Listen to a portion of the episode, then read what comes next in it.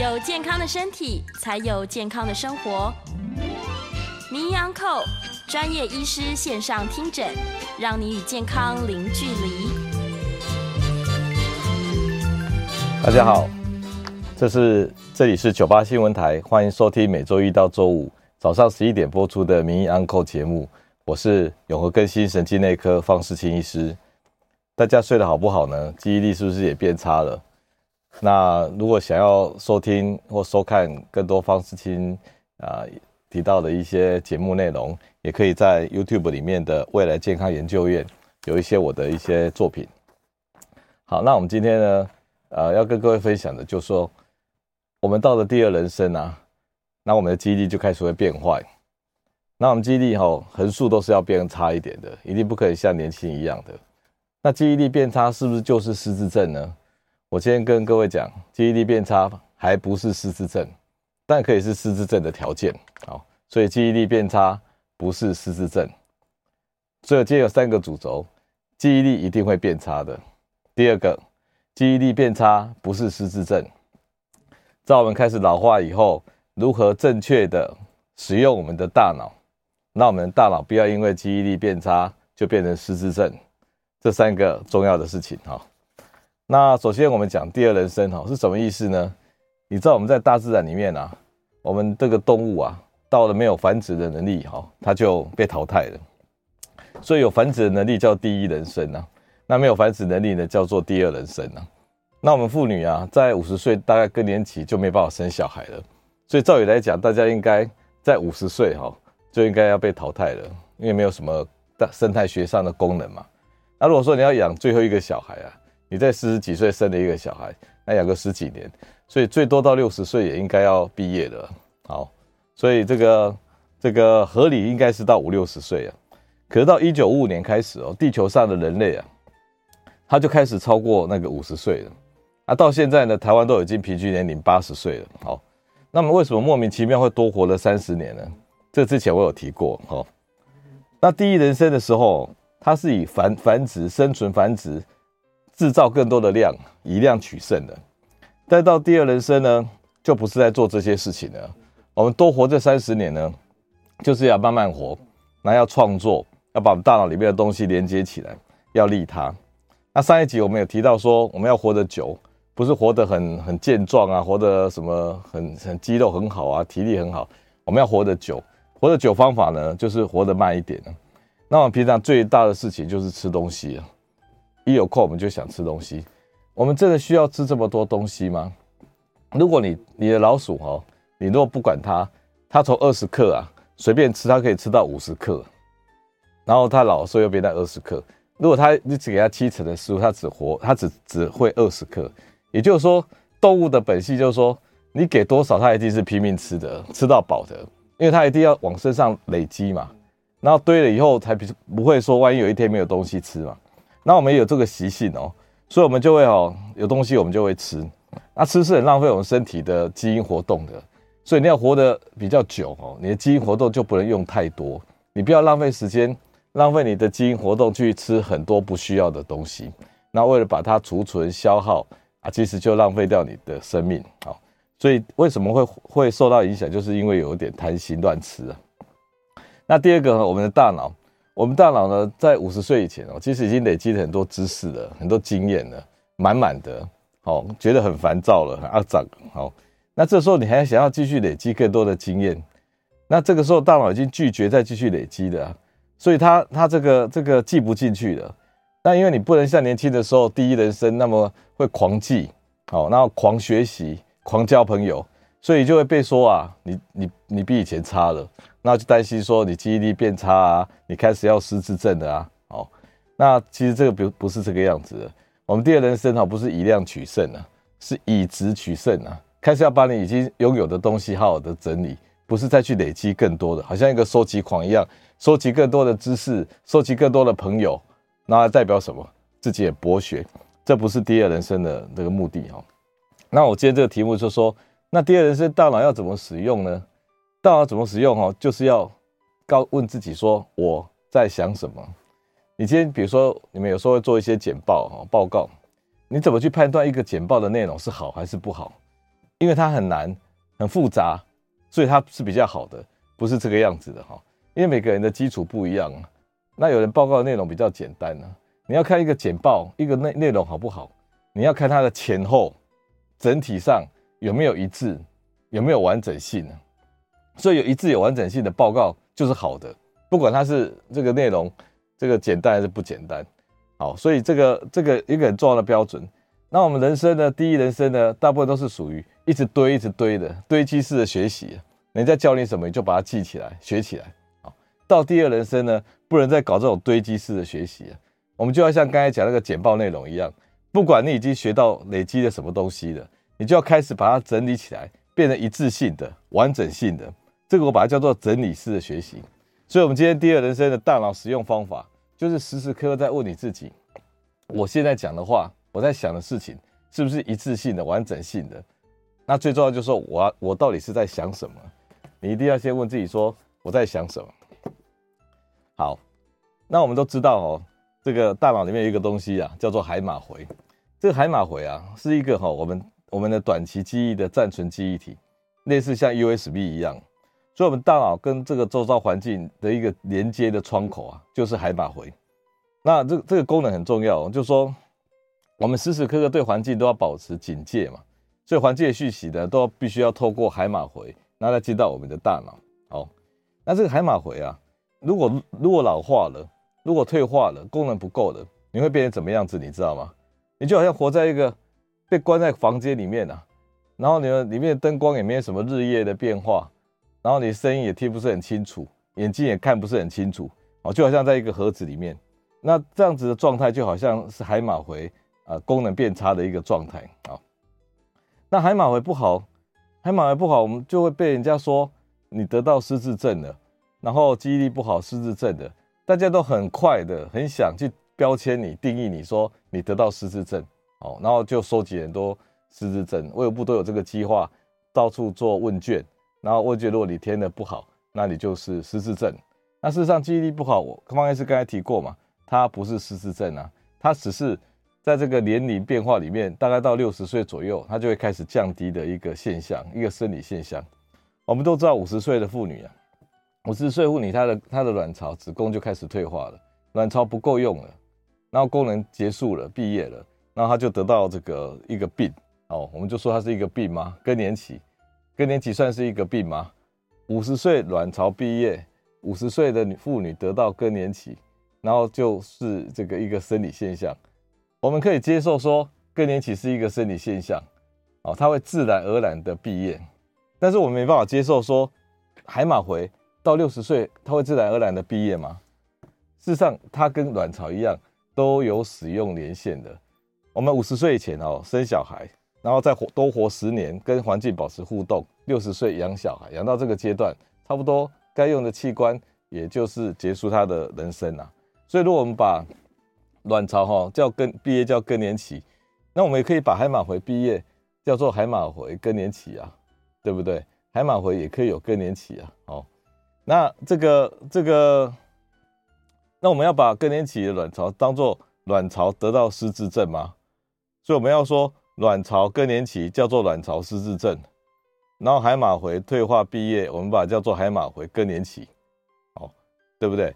所以有一定的这个使用期限哦，有一定的使用期限，不是说你想要用多久就用多久的哈。好，所以记忆力老化，记忆力老化，不管你愿不愿意的哈，时间到了，你海马回就会变小，所有的人都一样的。在那个失智症的病人哦，他的海马回变化的确是比较大一点，比较快一点，但是也没有大多少。好，那他的这个这个真正的问题哦，不是于在于你的记忆力变差多少。你也看过很多老人家，他记忆力很差很差的，那他活得也生活也是 OK 啊，那他很快乐啊，那情绪很稳定，睡觉很正常啊。哦，所以并不是说海马回啊，那个降低了你就你就那个这个得到就是你你就被定义成你是失智症了哈。那常常短期记忆力不好的人哈，你会看到一种现象，比如说到。五六十岁的人，你跟他吃饭，他常常跟你讲讲话哈，然后都忘记一些背景资料，比如说他要提到某个人名啊，啊那个人呢，他就是放在嘴巴里一直讲不出来，然后他就一直挣扎，一定要把那个人名讲出来，然后花了很多时间说啊，就是那一个那一个谁谁谁谁谁谁这样子，然后撑了一两分钟、三四分钟，啊，事实上那个人名哦，你也不认识，也不重要，但他坚持要把它讲出来，有时候要去证明说自己哈记忆力还可以，还没有老化这样子哦。那我们大脑哦，就像开车一样，这个记忆力啊，以前开车开的平平的、顺顺的，然后到了斜坡，那就开的不顺，哦，然后要换挡，不知道换挡，然后自己还说，那刚刚车子开的好好的，啊，为什么现在要换挡？哦，因为现在已经上了斜坡了嘛，那个路况不太一样，所以我们大脑到第二人生的时候，该要换挡的时候就要换挡。以前我们哦，这个家里很有钱，然后吃鱼翅，啊，就家道中落以后吃米粉啊。然后吃米粉就说：“哎，这个不是鱼翅啊，这个不是鱼翅。”好，所以以前年轻的时候，海马回就像鱼翅一样，随便你用。啊，现在只能吃米粉。好，所以哦，这些事情都告诉我们说，记忆力开始变差，提醒你哦，他的大脑已经开始在退化了，这是回不去的。那退化是不是病？更年期算不算病？卵巢卵巢退化算病吗？那时候五十岁以上的女生都要去看医生啊，去问妇产科说。为什么我还不能生小孩？哦，所以它可以不是一种病，它是一个正常的过程。如果你转型转得好哦，你就是得到快乐的老化。啊，转型如果转不好，就得到混乱的老化。哦，那以前我们不是有那个新冠病毒的疫情吗？那有些服务业都很惨啊，然后那个那个收入很少，那老板就把员工召集起来说：“那我目前哦，公司经营哦最大的困难就是啊，就是什么？就是疫情啊。”好，所以我们要解决公司的困难的方法就是，就是什么？就是消灭疫情，是这样子吗？很奇怪，对不对？因为这个疫情让我们公司很惨，所以我们公司的最最主要任务就是要消灭这个疫情，所以举公司之力一起去消灭疫情。你觉得这个逻辑对不对？有点奇怪，对不对？可是我们现在一，我们我们合理的方法应该怎么样？这老板应该跟大家说。我们公司哦，现在的这个这个成本太高，我们撑不过去哦。大家这个减薪，或者是说剩下三层的人来上班，或者说公司改组一下，让它变成一个比较小而美的公司，然后业务少一点啊，大家都可以活，大概是这样的整理，这才对嘛，对不对？可是我们现在遇到失真正得到失智症了哈，这大脑退化的，我们医疗上是怎么处理？我们就是千辛千千辛万苦的哈，千方百计的。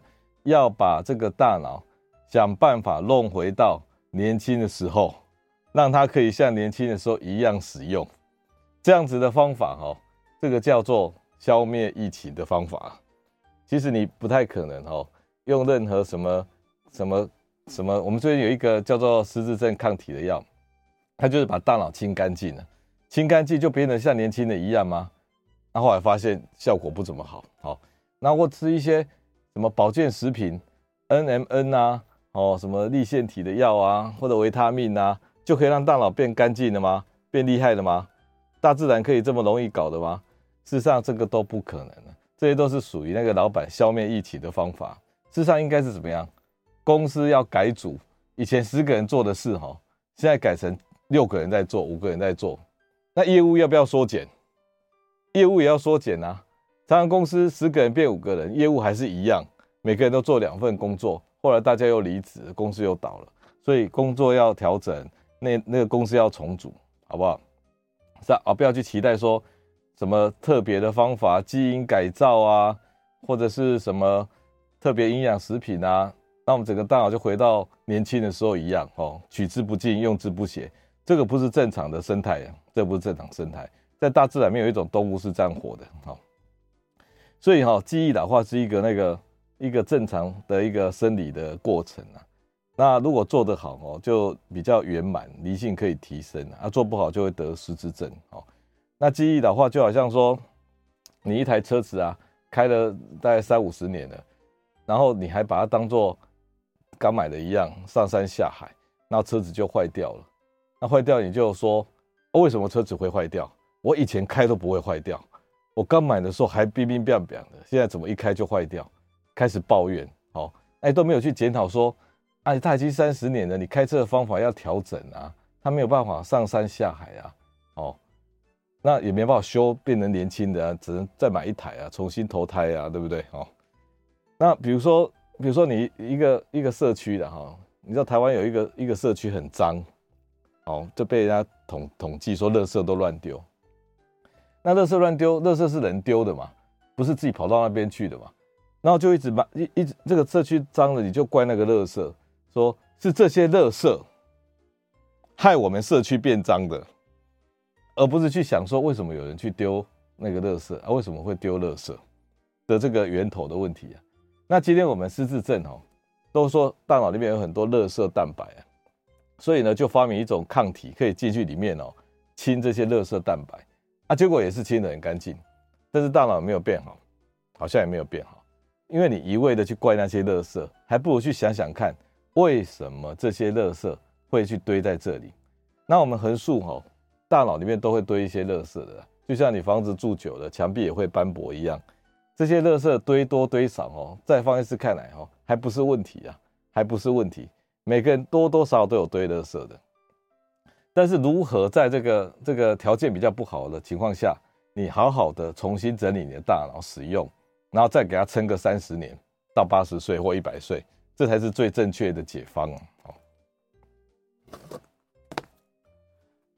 那我们来想想看哦，一个人记忆力不好，海马回差了，那就大脑好像是被人家隔离一样嘛，被人家隔离，把你关在地底下，没日没夜的，你是不是连那个什么时候要起床、什么时候要睡觉都不知道？好，那这种因为隔离，因为隔离的状态，然后你就会发展成失智症的可能。那什么叫做失智症？在方医师定义里面哦，觉得需要处理的，真正的是失智症的，是有乱的大脑。而不是记忆力不好的大脑。你看，有些老人家被家人带来哦，那他其实生活是很 OK 的，他每天很正常，然后睡觉也很正常，脾气也都在笑哦啊，但是他记忆力很差，他什么可能都会忘记，那他还会笑自己记忆力很差，他看起来一副很和谐慈祥的老人。那你说他是失智症？他就是记忆力比较差的老化的老人啊。那你去看看九十岁的老人，每一个人记忆都差。所以每个人都得失智症，所以台湾有十分之一都失智症，然后 一大堆都失智症，其实不能这样子用记忆力不好就定义失智症的。记忆力不好只是产生失智症的可能条件，也就造成隔离的大脑。然后万一它产生失智症是怎么定义的？就是要产生乱了。方医师提出三个乱，三个乱，这个三乱呢，第一个乱就乱睡，因为哦这个大脑跟地球已经失联了，地球每天在转嘛。他没有跟着地球转呐，他这个要睡就睡，那要醒就醒。白天人家在休在活动，他在睡觉；晚上人家在睡觉，他在他在那边走来走去的。所以第一个征兆哦，就是乱睡了，他跟地球脱节了，已经隔离了，跟地球隔离了。那怎么办？你早上就要给他带出去晒阳光啊，然后晚上灯关了戴个眼罩啊。那如果很早睡，傍晚再继续晒一次阳光啊。所以第一个征兆有没有失智的可能？未来会不会继续失智？就是乱睡。如果没乱睡的哈，我跟你讲，睡觉是可以保养大脑的嘛，大家都听过方医师讲的嘛。乱睡破坏大脑，乱睡是失智症可以的第一个结那个那个征兆，也就是跟地球自转脱节。第二个就乱生气啊，脾气本来不好的，失智退化更不好。为什么会变乱生气呢？想生气就生气，想骂人就骂人，完全失控，好为所欲为，哎。这个随心所欲啊，然后到处逾矩，不是不逾矩，乱生气是因为大脑的额叶，我们有额叶，然后下面这个比较低层的大脑是我们的情绪的一些中枢。我们如果像动物一样哦，遇到不高兴的就生气，啊，为什么我们不容易这么生气？是因为我们有前额叶哦，会跟我们的情绪中枢做沟通，也就是去安抚他说不要生气，理性一点，好，这没什么大不了的，不要每次都要动手动脚的，好，或动口的。所以，因为他这个退化的老人哦，他前额叶跟他的情绪中枢失联了，所以他乱生气，这是第二个可以表现。好，第三个乱想。我们大脑哦，整个是是一个一个整体的，它连在一起的。所以你如果乱想哦，它会被发现，被你自己发现我乱想了。可是你大脑如果很松散，皮层之间都不太联系，你乱想就没有被发现。你已经想得很不理性、不合理了。你甚至跟他聊天哈，你都指出那个不合理的，他都还没办法接受，哦，因为他大脑是松散的、不连接的，所以不管是跟环境的失联，大脑自己失联，产生这三个乱，这才是失智症的定义内容啊，也就是失智症要去处理治疗的标的物啊。失智症不是去治治疗你的记忆力变不好，记忆力变不好怎么治疗？就把笔记写一写，行事历弄一弄啊，该怎么做就怎么做，过简单的生活啊，对不对？真正这三个乱才是失智症的本体啊，那也就是我们治疗的目标，也是用药的目标。所以这张图就这样讲，你看哦，我们五十岁以后啊，六十岁开始记忆力就变差了，每个人都多少都差一点啊，你没办法狂记的。然后这个记忆力老化以后哈，有一部分的人啊。他要开始会得失智症了。那得失智症，因为我刚刚方医师讲有三个乱嘛。那一个老人家乱睡、乱生气、乱想，请问怎么照顾？他完全是一个巨婴呐，走来走去的巨婴，很可怕的。如果身体还很好的话，哈，那真的是三条线了，因为你要陪他平均是八年了。那家里一个老人，如果夫妻两个、四个老人，都会轮到你的。所以你一定要有办法嘛，而最方便、最有效的办法是什么？就是吃药。如果已经到那个地步了，他在幻想了、破坏家庭了，然后的暴力了，然后都不睡觉了，你就是要用药物，因为大脑里面的神经传导物质也乱了。好，那你乱了，你不给他吃这些平衡的药，就像一台车子某个零件坏了，你硬是不修，修了就代表承认坏了，好，那是不是更坏吗？用药是最方便的方法。但是用药一般呐、啊，你如果去医院哈，都会得到两种药，很无用的药。如果你去看神经科啊、精神科，哦，这好像在讲我们同业这样子哦。第一个，他就会给补脑药，啊，补脑药可以补得起来吗？补脑药根本补不起来啊！国外发明那些什么很高级的药，一一年要八十万哦，一年要八十万，已经是减价了哦。以前是大概两百万，现在八十万，都没有办法。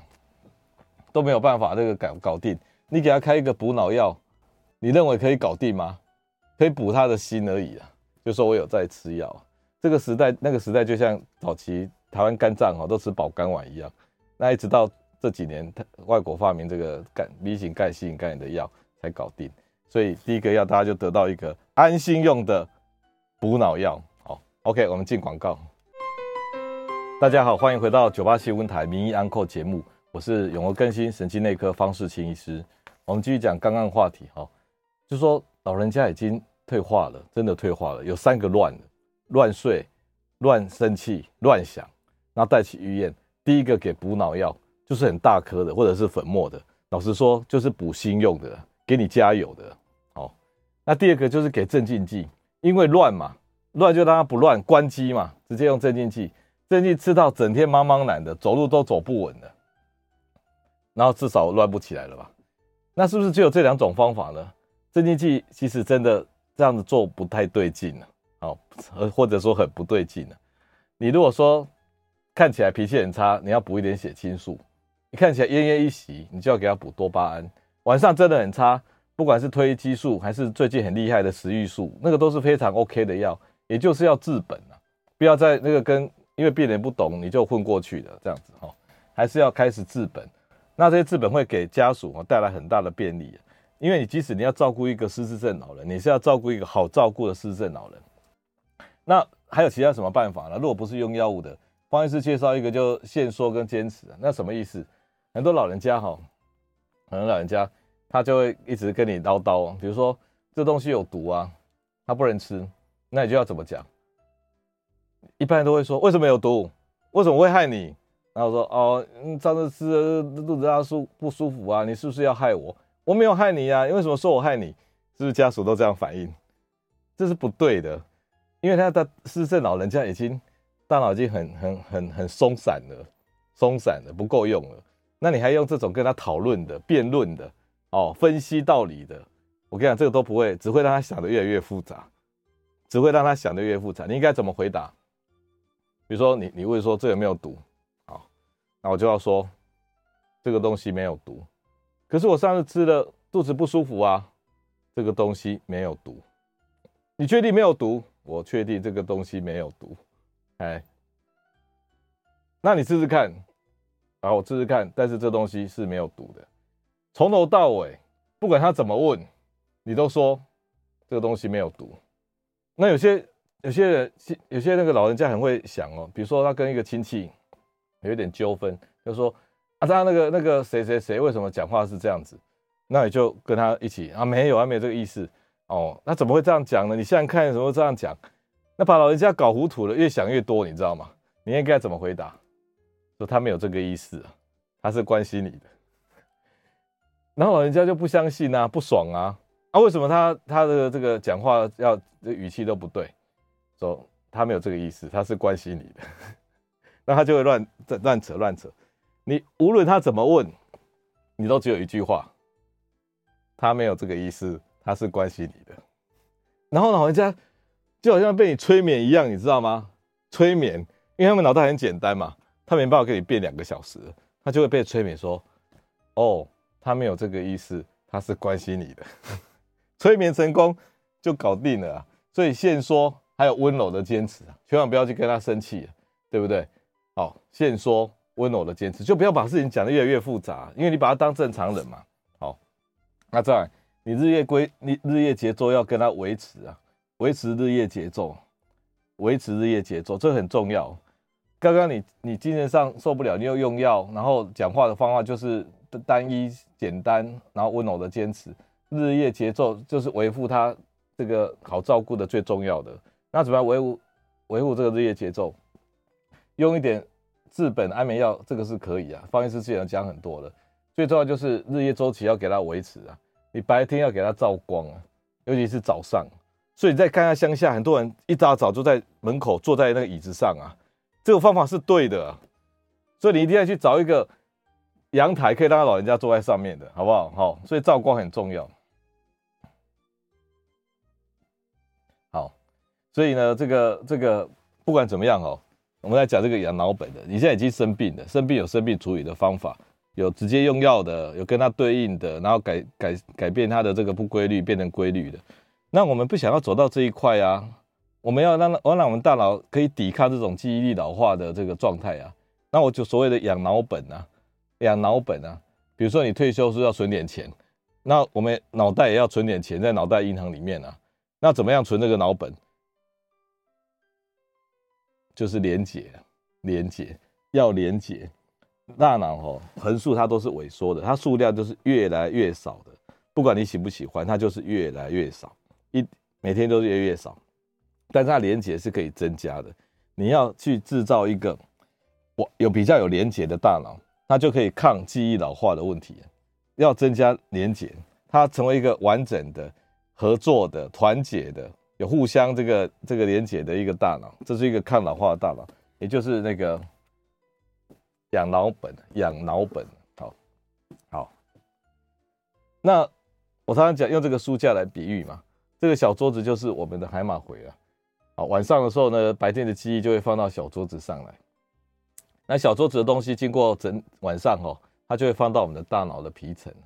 那我们小时候皮那个大脑的皮层，这个书架是比较空的啊。当然前辈子已经放了一些东西在上面了。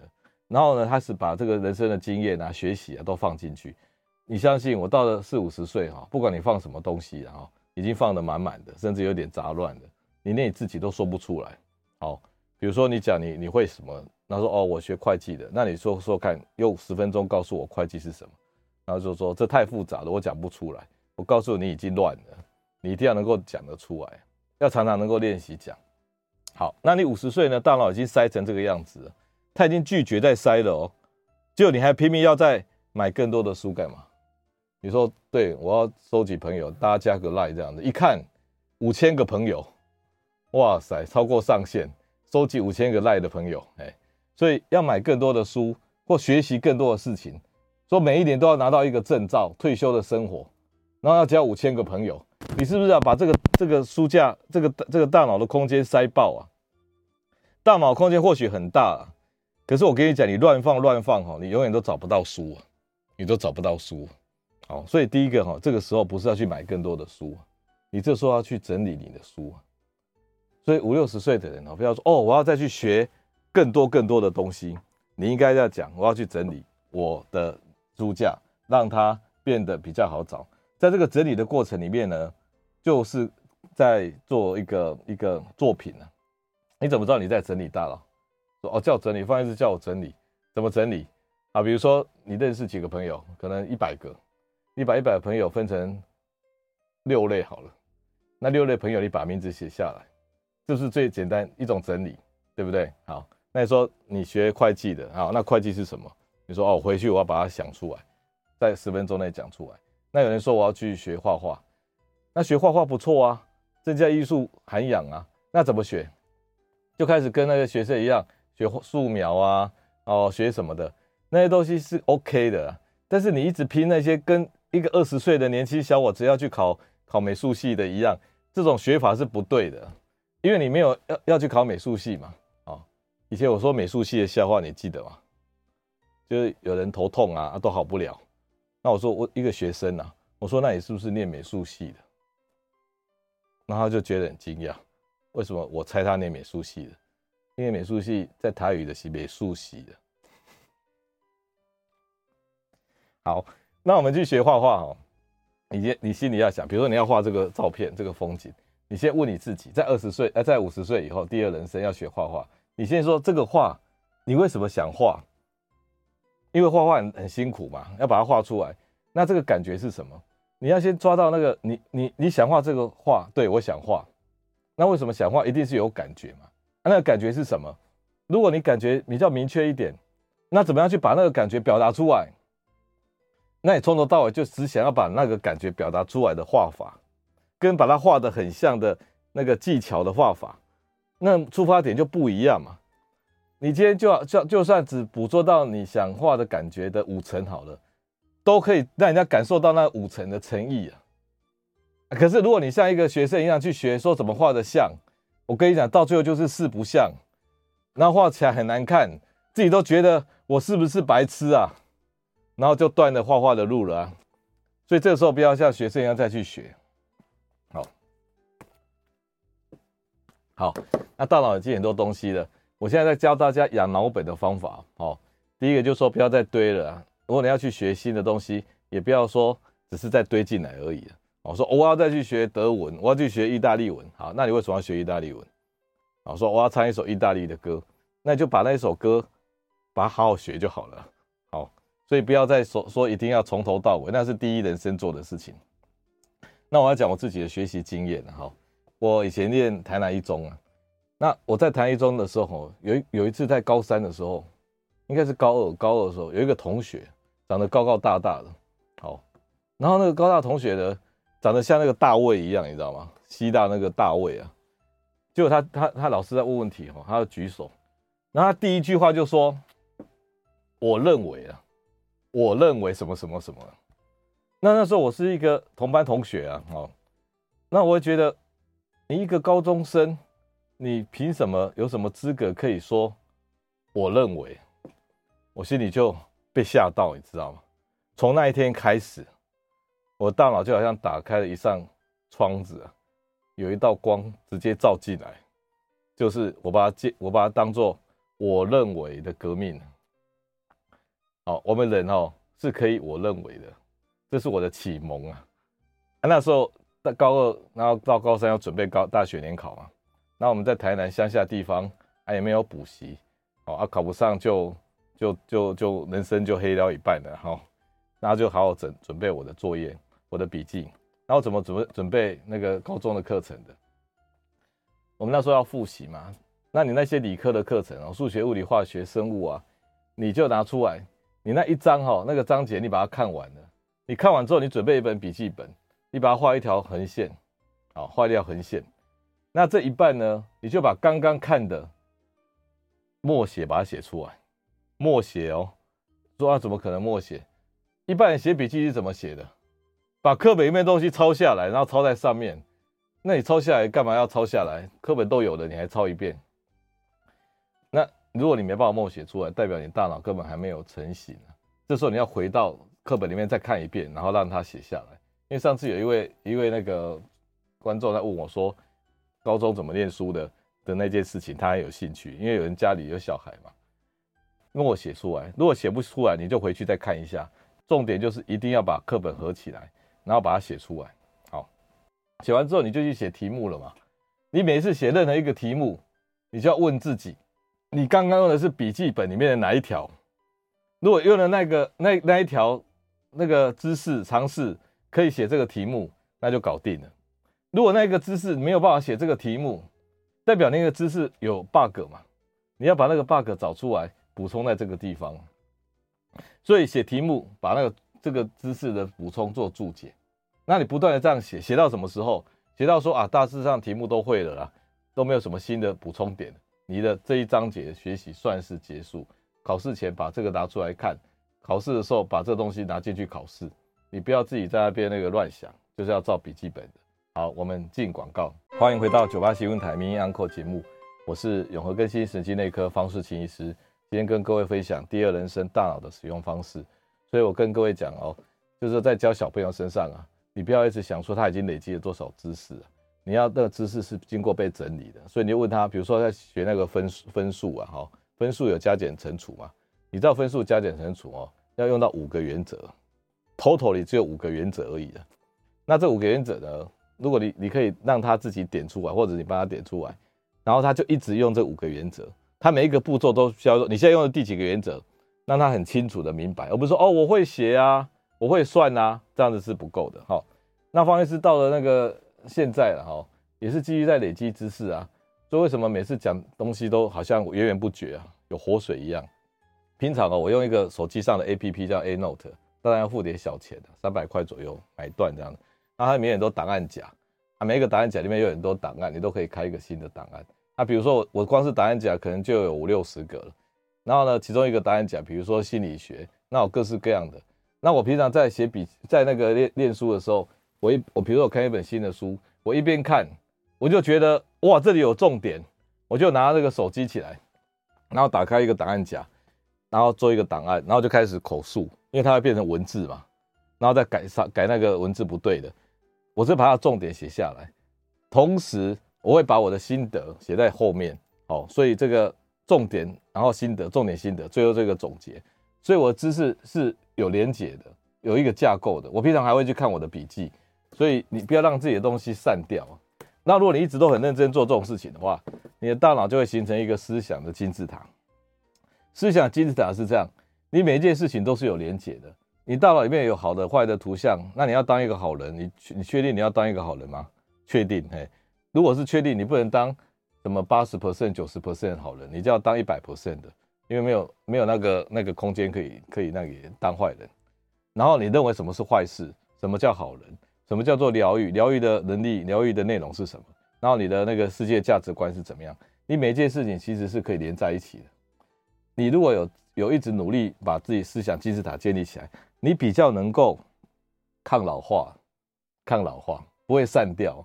所以你在小朋友一直到中年，你的学习的生涯一直在制造一个完整的、一致性的、圆满的这个思想体系，这个就是抗老化的脑本呐，不是去吃那 N N M 就会是脑本呐，这才是脑本啊！这东西可以让你拆掉一些结构，它已经有一些衰老了，但是整个架构都还是在的，你可以用到最后一天的。所以不是说用那种平行的方式堆积的，所以要怎么做？知识上的学习，我刚才讲，一定要自己从大脑出来。你不要说我会的，你会什么？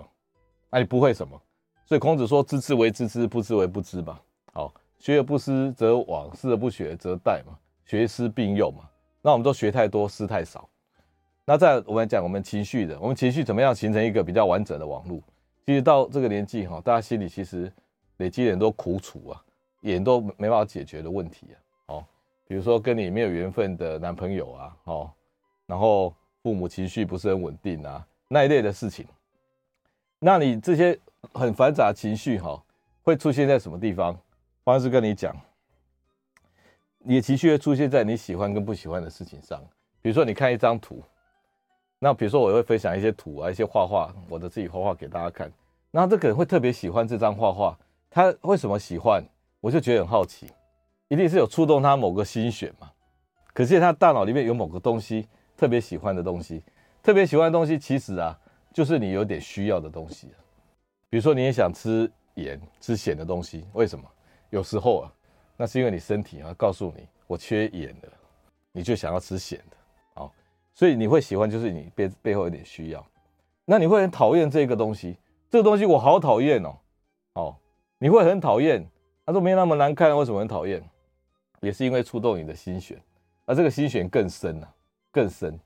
哦，因为藏在更里面了，就是讨厌啊！我也不知道为什么看到就讨厌啊！其实这都是一个线索，这都是找到你大脑里面埋藏在潜意识的线索。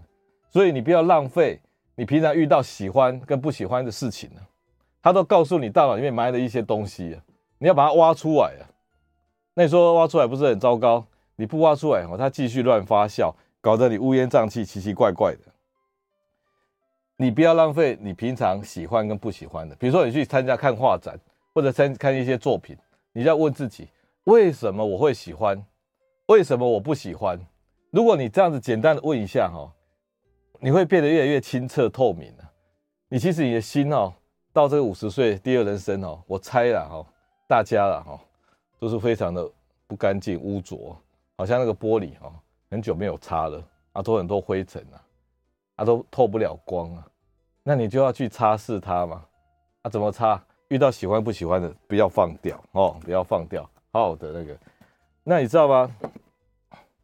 在佛教啊，哈，佛教里面有两个方法，像刚才讲的这个喜欢不喜欢的哦，他们提到叫做正念啊，正不是正常、正好、正当，呃，正常的正，它是正当的意思。也就是说，你当下哈，你所有的念头，你就稍微感觉一下。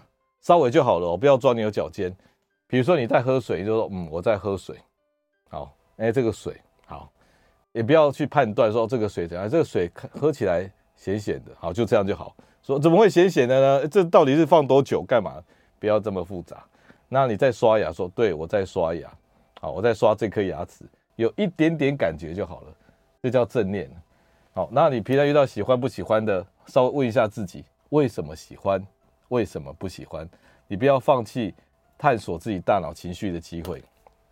那人家专业的哈，专业的佛教他们会走到更深呐，叫做四念处啊，就是你的念头哦，有四个地方：身体的感觉、心理的感觉。那你为什么会这样想？你的情绪是怎么样？那你这个做这些事情背后的道理原则是什么？